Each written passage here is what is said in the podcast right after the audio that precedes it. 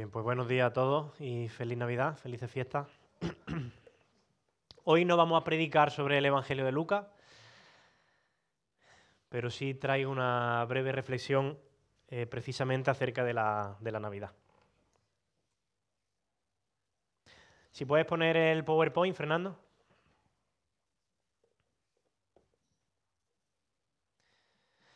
Me gustaría comenzar contando una historia, ¿vale?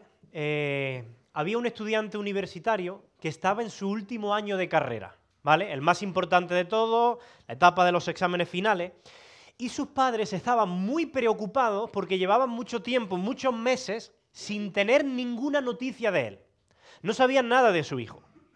Finalmente recibieron estos padres una carta de su hijo que decía lo siguiente, y voy a leerlo, ¿vale?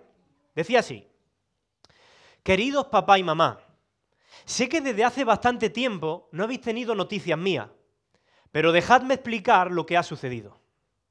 Hace unos cuantos meses se incendió mi apartamento y perdí todas mis posesiones. Salté desde mi ventana del segundo piso y me fracturé las piernas por cuatro sitios. Sin embargo, mientras estuve en el hospital, conocí a una enfermera maravillosa. Bueno, resumiendo, nos enamoramos, y nos casamos hace un par de semanas. Os enviaré foto. Os ruego que no le tengáis manía por los adornos metálicos de su frente ni por su cabello rosa. Con el fin de apoyarla a ella, a sus ocho hijos y a sus dos nietos, dejé la universidad e intenté atracar un banco. Tristemente me capturaron y ahora estoy en la cárcel cumpliendo una condena de cuatro años. Aunque las autoridades afirman que estaré libre en dos años, debido a que sufre una enfermedad terminal. Como podéis imaginar, los padres cuando leyeron esta carta se quedaron en shock, devastados por su hijo. Pero se dieron cuenta que en la parte de abajo de la carta había una palabra que decía sigue. Así que ellos dieron la vuelta a la hoja y encontraron las siguientes palabras. Papá y mamá, supongo que a estas alturas os sentís muy preocupados. Así que dejadme deciros que todo lo que os he escrito anteriormente en esta carta es totalmente falso. La verdad es que hace dos semanas supe que había suspendido todos mis exámenes finales de carrera. Solo quería que recibierais la noticia con la perspectiva adecuada. Suspender todos los exámenes de fin de curso es una mala noticia, pero quizás no es tan mala si tú las comparas con otras noticias que pueden ser mucho más terribles que esa. Así que todo es asunto de perspectiva y eso es lo que este hijo estaba tratando de hacer con sus padres, ponerlo un poco en perspectiva, ¿no? Pero la realidad es que los seres humanos con demasiada facilidad perdemos la perspectiva correcta de las cosas. Suele suceder con mucha frecuencia y estas fechas navideñas son una buena evidencia de ello. No hace falta ser cristiano para darse cuenta de que hemos perdido la perspectiva correcta de la Navidad. Yo en los últimos días, cuando voy a recoger a Matías y a Mar a la guardería, a la, escuela infantil, siempre escucho conversaciones en la puerta de las madres o de los padres de este tipo, ¿no? Ea, es que son estas fechas y estas fechas nos obligan sí o sí a comprar regalos. Y es que está todo carísimo, que si los juguetes, que si la comida, pero ¿qué vamos a hacer? Es que mis hijos encima no se conforman con cualquier cosa. Es una locura. No hemos terminado de celebrar una fiesta y ya no están bombardeando con la publicidad de otra. Cuando no es una cosa es otra. Claro, el consumismo. Al final terminas comprando y gastando lo que no tienes. Pero ¿qué vamos a hacer, mujer? Perspectiva. Hemos perdido la perspectiva correcta. En un mundo lleno de consumismo, de materialismo, de distracciones, de presiones sociales que a menudo nublan la verdadera esencia de esta celebración, es muy fácil perder de vista lo que realmente importa en la Navidad. Y como los padres de esta historia que yo he contado antes, que necesitaron dar la vuelta a la hoja para entender la realidad detrás de todas esas aparentes tragedias de su hijo, nosotros también a veces necesitamos detenernos en la vida, dar la vuelta a esa hoja que nos está dando falsa información y tener una perspectiva adecuada de la realidad. Y eso es lo que yo voy a pretender en los siguientes minutos, basándome en un texto del profeta Isaías, un texto de la palabra, escrito hace más de 2700 años, que se dice pronto, por un profeta que nos da una perspectiva adecuada de lo que la Navidad verdaderamente significa. Como digo, está en el libro del profeta Isaías, en el capítulo 9, versículo 2, y voy a leer luego del 5 al 7, ¿vale? Dice así, está, aparece en pantalla también. El pueblo que andaba, ¿en qué? ¿En qué andaba? En tinieblas, oscuridad. Vio gran luz. Y los que moraban en tierra de sombra de muerte, luz resplandeció sobre ello. Siguiente versículo, 5. Porque todo calzado que lleva el guerrero, esto es un poco extraño ahora, ¿no? Todo calzado que lleva el guerrero en el tumulto de la batalla y todo manto revolcado en sangre serán quemados, pasto del fuego. Versículo 6. Porque un niño nos es nacido, hijo nos es dado, y el principado sobre su hombro, y se llamará su nombre admirable, consejero, Dios fuerte, Padre eterno y príncipe de paz. Y dice el versículo 7 que lo dilatado de su imperio y la paz que traerá no tendrá límite. Y sobre el trono de David y sobre su reino, disponiéndolo y confirmándolo en juicio y en justicia, desde ahora y para siempre. El celo de Jehová de los ejércitos hará esto. Quiero sacar unas cuatro enseñanzas del profeta Isaías en estos versículos, ¿vale? Mira, el profeta Isaías comienza en el versículo 2 hablándonos de un pueblo que está sumido en la oscuridad, en las tinieblas, en sombra de muerte, pero que de repente vio gran luz. Mira, si puedes pasar a la siguiente diapositiva, fijaos lo que dice el texto. El pueblo que andaba en tinieblas vio gran luz. Y los que moraban en tierra de sombra de muerte, luz resplandeció sobre ellos. Esta es la primera enseñanza que quiere darnos el profeta Isaías. Y es que el mundo está en oscuridad, en tinieblas, en sombra de muerte. Uno de los primeros indicios de que está llegando la Navidad es la aparición de las luces. ¿Vale? Las luces inundan las calles, inundan los espacios públicos, inundan las, las casas. Incluso en algunos países como Colombia, sé que eh, desde principios de diciembre ya están todas las calles llenas de luces, hay competencias para ver qué calles están más iluminadas o qué barrios tienen un festival de luces más llamativo. Y lo cierto es que ese énfasis generalizado en las luces es muy apropiado en esta fecha, porque yo no sé si tú sabías que el 25 de diciembre se encuentra en ese periodo de mayor oscuridad en el mundo mediterráneo, porque coincide con el solsticio de invierno. Solsticio de invierno es la época del año, aproximadamente, donde la noche y la oscuridad son más largas de todo el año.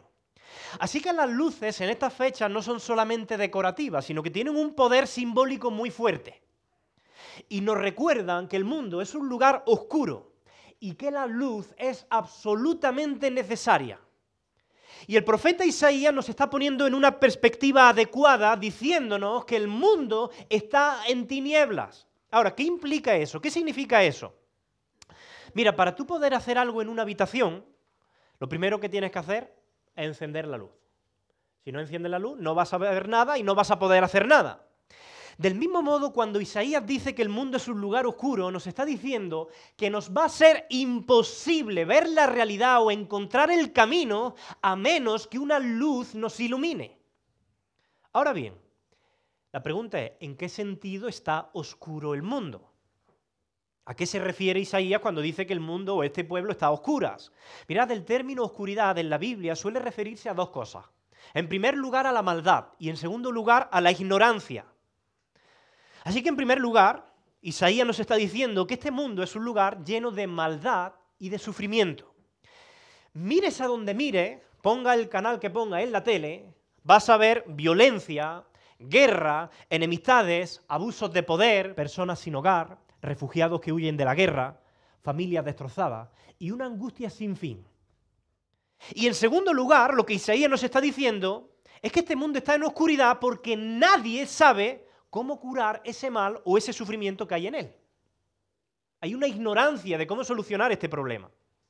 Mirad, los seres humanos llevamos miles de años tratando de traer luz a esta oscuridad y poner remedio al problema del mal y del sufrimiento por nuestros propios recursos humanos. Los avances en la medicina son muy positivos, evidentemente, pero ninguno de ellos ha conseguido resolver el problema del mal o del sufrimiento. Los adelantos tecnológicos con los que las sociedades modernas procuraban crear un mundo y una sociedad mejor se usaron para crear armas más mortíferas y letales, provocando más maldad y más sufrimiento. Las esperanzas que los hombres siempre han puesto en las fuerzas políticas, sean del color que sea, no importan, siempre han quedado frustradas. ¿Por qué? Porque no hay partido político que esté libre de la corrupción interna y ninguno ha conseguido poner fin al problema del mal y del sufrimiento.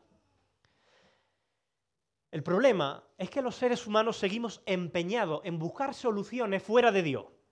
Y eso ya ocurría en tiempos del profeta Isaías. Fijaos lo que el profeta Isaías va a decir en el capítulo 8. Dice así, versículo 21 y 22 del capítulo 8, dice, ustedes habrán de enfurecerse cuando angustiados y hambrientos vaguen por la tierra, y levantando los ojos al cielo maldecirán a su rey y a su Dios. Pero fíjate lo que dice ahora, y clavando la mirada en la tierra, solo verán aflicción, tinieblas y espantosa penumbra. Serán arrojados a una oscuridad total. ¿Qué está sucediendo aquí? El versículo 22 dice que el problema de los seres humanos es que están clavando la mirada en la tierra. ¿Y eso qué significa? Los seres humanos reconocen que este mundo está en oscuridad pero buscan los recursos humanos y terrenales para tratar de arreglar este mundo roto. Quieren encontrar la solución por ellos mismos, por sus propios medios. Y eso es exactamente lo mismo que sucede hoy en día. Si tú le preguntas a alguien ahí fuera, él te va a reconocer que el mundo está mal, que las cosas están muy oscuras, muy negras. Pero todavía no quieren reconocer que Jesús es la luz que disipa esa oscuridad. Y buscan terminar con esa oscuridad de muchas otras formas que la misma historia ha demostrado que son inútiles porque solo conducen a más fracaso y más frustración. Han perdido la perspectiva porque buscan fuera de Dios la solución que solamente Dios puede ofrecer. Sin embargo, Isaías nos va a dar una segunda enseñanza. Y es que la Navidad es esa luz que resplandece. Mirad, el mensaje de la Navidad es esa otra cara de la hoja que nos ayuda a ser realistas y a poner las cosas en perspectiva. A diferencia de lo que muchos creen, el mensaje de la Navidad no es que nosotros podemos crear un mundo lleno de unidad, de paz y de amor. Es exactamente lo opuesto. No podemos hacerlo. El mensaje es que la humanidad no puede salvarse a sí misma. Y mientras nosotros sigamos poniendo nuestra esperanza de un mundo mejor en algún sistema político, en una ideología concreta, en el progreso científico, solo vamos a cosechar más frustración y más oscuridad. Se confirma lo que dice el profeta Isaías, que si nosotros tratamos de solucionar este problema a través de nuestros recursos humanos, la oscuridad va a empeorar. Y así llevamos miles de años en la historia de la humanidad y la sociedad no aprende porque ha perdido la perspectiva. El mundo dice, mira, si nosotros nos unimos, pues vamos a hacer de este mundo un mejor lugar. Y si nos esforzamos más, vamos a poder arreglar todas las cosas. Y por supuesto que hay cosas que nosotros podemos y debemos hacer para aliviar las injusticias y el mal de este mundo. Pero el mensaje del cristianismo es que las cosas están muy mal, mucho peor de lo que nosotros incluso imaginamos, y que no podemos salvarnos a nosotros mismos. La realidad es verdaderamente oscura, sin embargo, hay esperanza. Ese es el mensaje cristiano. Mirad, el mensaje de la Navidad podría resumirse en una sola frase del profeta Isaías. El pueblo que andaba en tinieblas vio gran luz. Eso es un resumen perfecto de la Navidad. Pero fíjate qué interesante. No dice, y del pueblo o del mundo que andaba en tinieblas salió una luz. No dice eso. Sino que vino una gran luz a este mundo, vino desde afuera. Ahora, ¿cuál es esa luz? O mejor dicho, ¿quién es esa luz? 700 años después de estas palabras del profeta Isaías, viene Mateo, el evangelista y apóstol de Jesús. Y él aplica estas mismas palabras de Isaías, sí, de Isaías, las aplica a Jesús. Fijaos lo que dice Mateo 4:16. Dice, el pueblo asentado en tinieblas vio gran luz, y los asentados en región de sombra de muerte, luz le resplandeció. Hablando acerca del ministerio de Jesús. El apóstol Juan, nada más comenzar su evangelio en el primer capítulo, en el versículo 9, fijaos lo que dice también. Bueno, creo que no lo tengo eh, puesto. Lo leo yo. Dice así. Aquella luz verdadera que alumbra a todo hombre venía a este mundo. O sea, lo que el profeta Isaías nos está diciendo es que hay una luz fuera de este mundo y que Jesús ha venido a traernos esa luz para salvarnos. Ahora sí, fijaos lo que dice Jesús en Juan 8:12. Dice, una vez más, Jesús se dirigió a la gente y le dijo, yo soy la luz del mundo. El que me sigue no andará en tiniebla, sino que tendrá la luz de la vida. Ahora bien, ¿cuál es el significado de esa luz? Cuando Isaías habla de esta luz de Dios que ha resplandecido sobre un mundo de oscuridad, dice el versículo, si puedes pasar a la siguiente diapositiva, el versículo 2 del capítulo 9 de Isaías, dice, luz resplandeció sobre ellos. Isaías tiene en mente el símbolo del sol que resplandece. Y la luz del sol principalmente trae tres cosas. Trae vida, trae verdad y trae belleza. En primer lugar, el sol nos da vida. Si el sol desaparece, la vida desaparece, nos congelaríamos. El sol es la fuente de toda vida, pero recuerda una cosa, Isaías no nos está hablando del sol, nos está hablando de Dios. Está utilizando el sol como una metáfora para darnos a entender un poco mejor a Dios. Lo que Isaías nos está diciendo es que nuestra vida depende de Dios.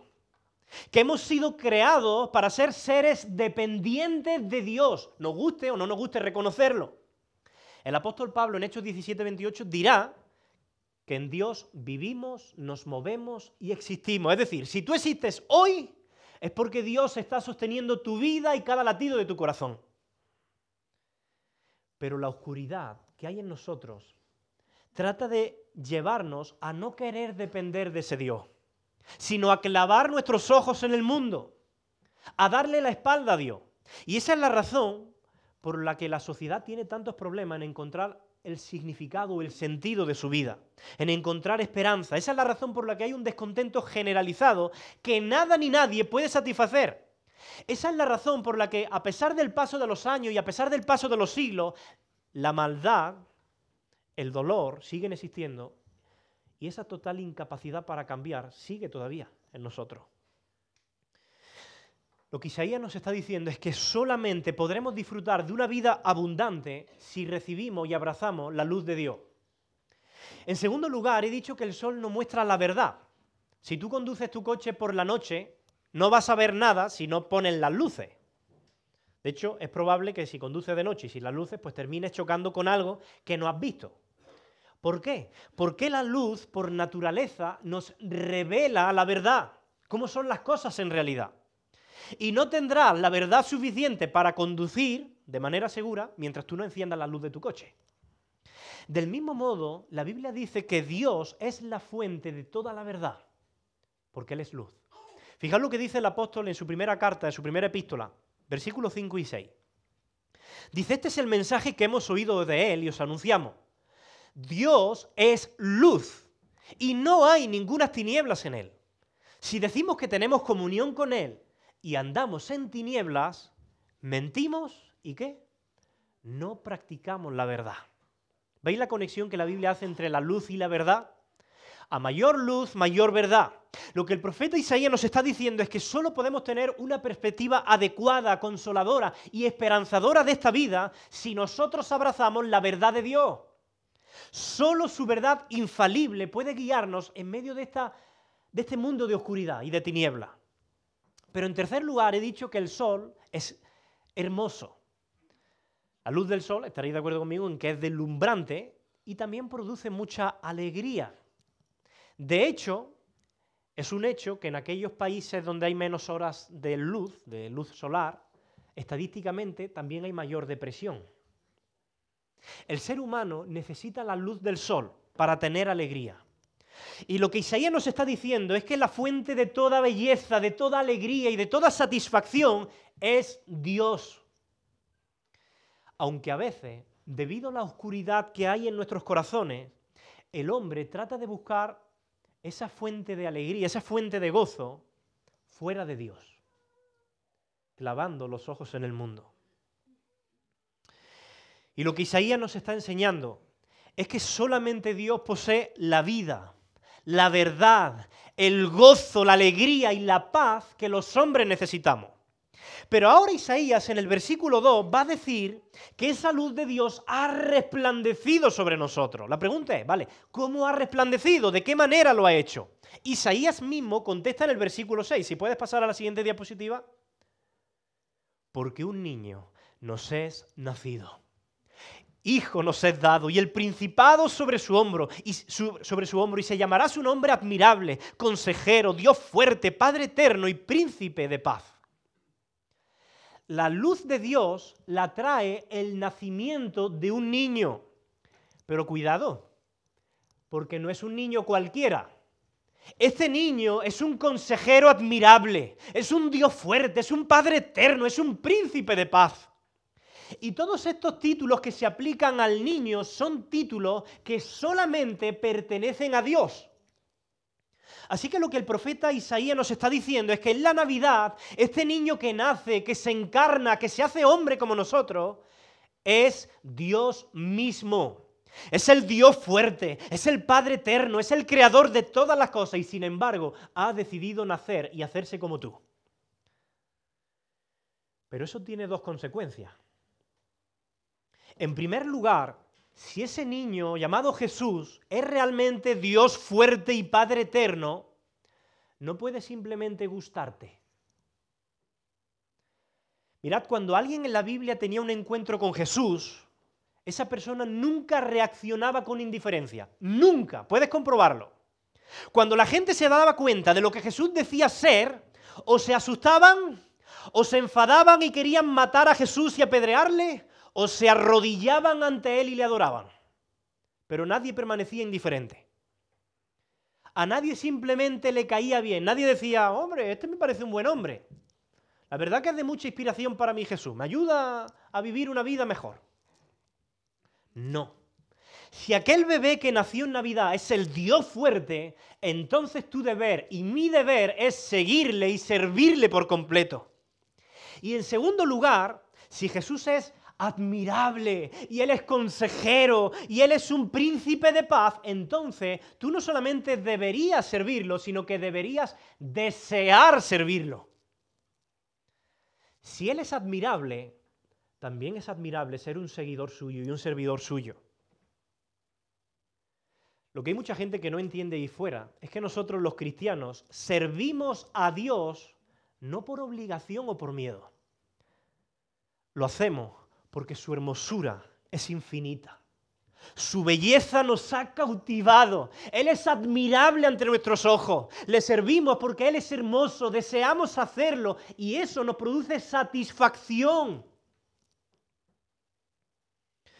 Si Él es consejero, como dice Isaías, eso significa que cuando tú atraviesas por una circunstancia, una situación difícil, tú puedes hablar con Él porque Él se hizo como uno de nosotros y ha recorrido el mismo camino que tú estás recorriendo. Y Él conoce personalmente por lo que tú estás pasando, lo que a ti te aflige, los pensamientos que vienen a tu mente. Él entiende perfectamente cómo te sientes. Si Dios ha nacido en un pesebre, entonces Él es un Dios que te comprende y te comprende de verdad. No es un Dios lejano que no sabe del sufrimiento de los hombres. Es un Dios cercano que experimentó por sí mismo el sufrimiento de los hombres. Mirad, no hay ninguna otra religión que afirme que Dios ha sufrido o que conoce lo que se siente al ser abandonado por sus amigos o que conoce lo que implica sufrir la injusticia o que haya sido torturado hasta la muerte. Así que la Navidad nos da una perspectiva realista de Dios Navidad nos muestra que Dios sí conoce aquello por lo que tú estás pasando. Él conoce las cosas que te afligen y por eso tú puedes hablar con Él, porque Él te comprende y Él será tu consejero. Y Dios va a ser luz para ti cuando todas las demás luces a tu alrededor se apaguen. Pero la última lección que yo creo que Isaías quiere darnos, también la podéis ver en el versículo 6, si puedes pasar una diapositiva, es que la luz es un regalo de gracia. Esta luz de Dios es un regalo de gracia. Quizá algunos se pregunten, bueno, ¿cómo puedo beneficiarme yo de esta luz de Dios? Es verdad que Jesús ha nacido, ha venido al mundo, vale, pero ¿cómo me beneficio yo de eso? Mira el versículo 6. porque un niño nos es nacido, hijo nos es dado. Isaías no solamente dice que un niño nos es nacido, añade algo que puede pasarnos desapercibido, pero que es fundamental. Hijo nos es dado. Te ha sido dado. Es un regalo. Y solamente puede ser tuyo si estás dispuesto a recibirlo gratuitamente como un regalo inmerecido. No lo mereces, pero Dios te lo ha dado. Mirad el versículo 5, que nos parecía muy extraño cuando lo leímos al principio, creo que respalda esta idea de que la luz de Dios es un regalo de gracia. Mirad, el versículo 5, por poner en contexto, está hablando como de una, una gran batalla contra el mal, contra la oscuridad del mundo. Pero dice lo siguiente, porque todo calzado que lleva el guerrero en el tumulto de la batalla y todo manto revolcado en sangre serán quemados, pasto del fuego. Isaías está describiendo esta imagen de guerra contra el mal, pero nos dice que no vamos a necesitar el calzado del guerrero, ni la armadura ni la espada, que todo eso va a ser quemado, pasto del fuego. En otras palabras, la gran victoria sobre el mal y sobre la oscuridad de este mundo no va a ser fruto de nuestro esfuerzo. Habrá otro que va a pelear por nosotros. ¿Sabes quién es ese que va a pelear por nosotros? Lo dice un versículo después. Si puedes ponerlo. Vale, no lo dice después, lo dice un versículo después que es cuando dice, porque un niño nos es nacido, hijo nos es dado. Es una clara referencia a Jesús. De hecho, ya que está este versículo, unos capítulos más adelante, el profeta Isaías nos va a decir que ese niño Jesús crecerá y será traspasado por nuestras rebeliones, molido por nuestras iniquidades. Esta es la guerra contra el mal y sobre él recayó el castigo y el precio de nuestra paz y gracias a sus heridas fuimos sanados. La victoria definitiva sobre el sufrimiento, sobre el mal, no depende de tus obras, depende de la obra de Cristo. No se trata de tus esfuerzos por vencer el mal, sino del esfuerzo de Cristo que ya ha vencido el mal en la cruz del Calvario. Cuando Jesús fue a la cruz, Él estaba pagando la deuda de tu pecado y de mi pecado. De modo que si tú ahora, en el día de hoy, tú dejas de confiar en tus esfuerzos morales y confías en la obra de Cristo a tu favor, Dios te perdona, Dios te acepta y Dios te da de su Espíritu Santo que va a hacer una obra de transformación en tu vida de adentro hacia afuera. Esa es la luz que puede cambiar tu vida para siempre. Una experiencia iluminadora que va a llenar tu vida de sentido, de verdad y de belleza. Ese es el mensaje de la Navidad. Y solo cuando eso ocurre es una feliz Navidad. Una experiencia de salvación que te está siendo ofrecida como un regalo gratuitamente en el día de hoy. Y es que la Navidad, que puedes poner la siguiente diapositiva, tiene precisamente que ver con eso, con recibir regalos. Pero piensa que a veces recibir ciertos regalos puede ser muy incómodo para el que los recibe. ¿Por qué? Porque hay regalos que golpean nuestro orgullo. Te pongo un ejemplo. Imagina que estas navidades alguien te regala un libro que se titula ¿Cómo adelgazar en 21 días? Claro, ¿qué, está diciendo este regalo de ti? Porque está un poquillo pasado de peso, ¿no? Si a mí mi mujer me regala un libro que se titula ¿Cómo vencer el egoísmo? ¿Qué está diciendo eso de mí? ¿Por qué me regala esto? Pues que soy un poquito egoísta. Si yo le regalo a mi esposa un libro que se titula ¿Cómo ser una esposa cariñosa y romántica? ¿Qué está diciendo ese regalo de ella? O sea, hay regalos que son difíciles de recibir porque golpean nuestro orgullo, porque implica admitir ciertas debilidades, ciertas fallas, reconocer que necesitamos ayuda. Y en este sentido creo que jamás ha existido un regalo que nos haga tanto tragarnos nuestro orgullo que el regalo de Jesucristo.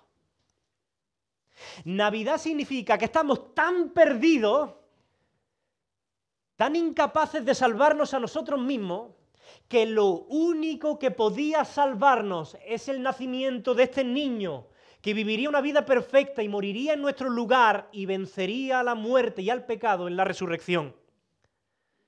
Esto significa que tú y yo no podemos salvarnos a nosotros mismos. Tú y yo no podemos agradar a Dios a través de nuestros esfuerzos morales, de nuestras buenas obras. Tú no puedes ser bueno siquiera por ti mismo. Para aceptar el verdadero regalo de la Navidad, tú debes aceptar en primer lugar que eres pecador y que necesitas recibir este regalo de gracia de Dios. Que necesitas ser salvo por gracia. Necesitas renunciar al control de tu vida. Y eso yo sé que es doblegar el orgullo mucho más de lo que nos gustaría. Pero eso es tener una perspectiva adecuada de la Navidad. Eso es darle la vuelta a la hoja y poner las cosas en su sitio. En la Navidad recordamos que aunque la oscuridad parece que reina en este mundo, cuando encendemos las noticias y todo nos inunda de guerras, de, de maldad, de sufrimiento, en realidad la luz de Dios vino al mundo. Jesús es el regalo de Dios para darnos esperanza, para alumbrar a todo hombre y a toda mujer que está en tinieblas o perdido. Por eso Jesús mismo, en Juan 14, 26, si puedes poner este versículo del PowerPoint, Juan 12, 46, perdón. Vale, no se ve. Pues lo leo yo. Jesús dijo, yo he venido como una luz para brillar en este mundo de oscuridad, a fin de que todos los que pongan su confianza en mí no queden más en la oscuridad. La pregunta es, ¿conoces a Jesús? ¿Conoces a aquel que puede llenar tu vida de la luz de Dios, de la verdad, de la esperanza y del gozo que tu alma necesita? Si lo conoces, deleítate en Él en esta fecha. Disfrútalo, alábalo como familia. ¿Has puesto toda tu confianza en Él? Si no lo has hecho, si tú no has tenido este encuentro personal con la luz de Cristo, estas son unas excelentes fechas para hacerlo. Él está deseando que le conozca. Él ha venido para alumbrar tu vida, para salvarte de tus pecados y darte vida eterna. Así que en Navidad, cada vez que tú veas en tu casa o fuera de tu casa un árbol de Navidad lleno de luces, cuando salga a la calle y lo veas todo iluminado, con tanta bombilla encendida, recuerda que todas esas luces apuntan a Jesús, la única y verdadera luz espiritual que nuestras almas necesitan. Y cuando os deis o recibáis regalos, recordad que todos esos pequeños regalitos son un símbolo del mayor regalo y demostración de amor que este mundo en oscuridad ha podido recibir y recibirá jamás. Jesucristo. Él es la luz que resplandece en un mundo oscuro. Y yo te deseo que disfrutes de una feliz Navidad, conociendo e inundando tu vida de esta luz de Jesús. Que Dios os bendiga a todos. Señor, ayúdanos a disfrutar de estas fechas de una manera que a ti te agrade. Eh, queremos disfrutar en familia, tener conversaciones buenas, es una bendición, Señor, el poder estar juntos, en familia, pero te pido también que nos ayude a darle la vuelta a la hoja, eh, a detenernos también como familia y recordar qué es lo que realmente estamos celebrando. Te ruego, Señor, por aquellas personas que quizá han escuchado hablar acerca de la luz, pero aún esa luz no ha resplandecido en sus corazones. Y te ruego, Señor, que puedan tener un encuentro contigo, con Jesús, y tú puedas salvarle de sus pecados y puedas llenar su vida de verdad, de belleza, de esperanza y de sentido. Oramos, Señor, por nuestra nación, por nuestro país y por nuestras familiares que aún no te conocen. En el nombre de Jesús te lo rogamos todo y te damos gracias por tu amor por nosotros, por haber enviado a tu Hijo a morir en nuestro lugar. Gracias por tu salvación. En el nombre de Jesús. Amén.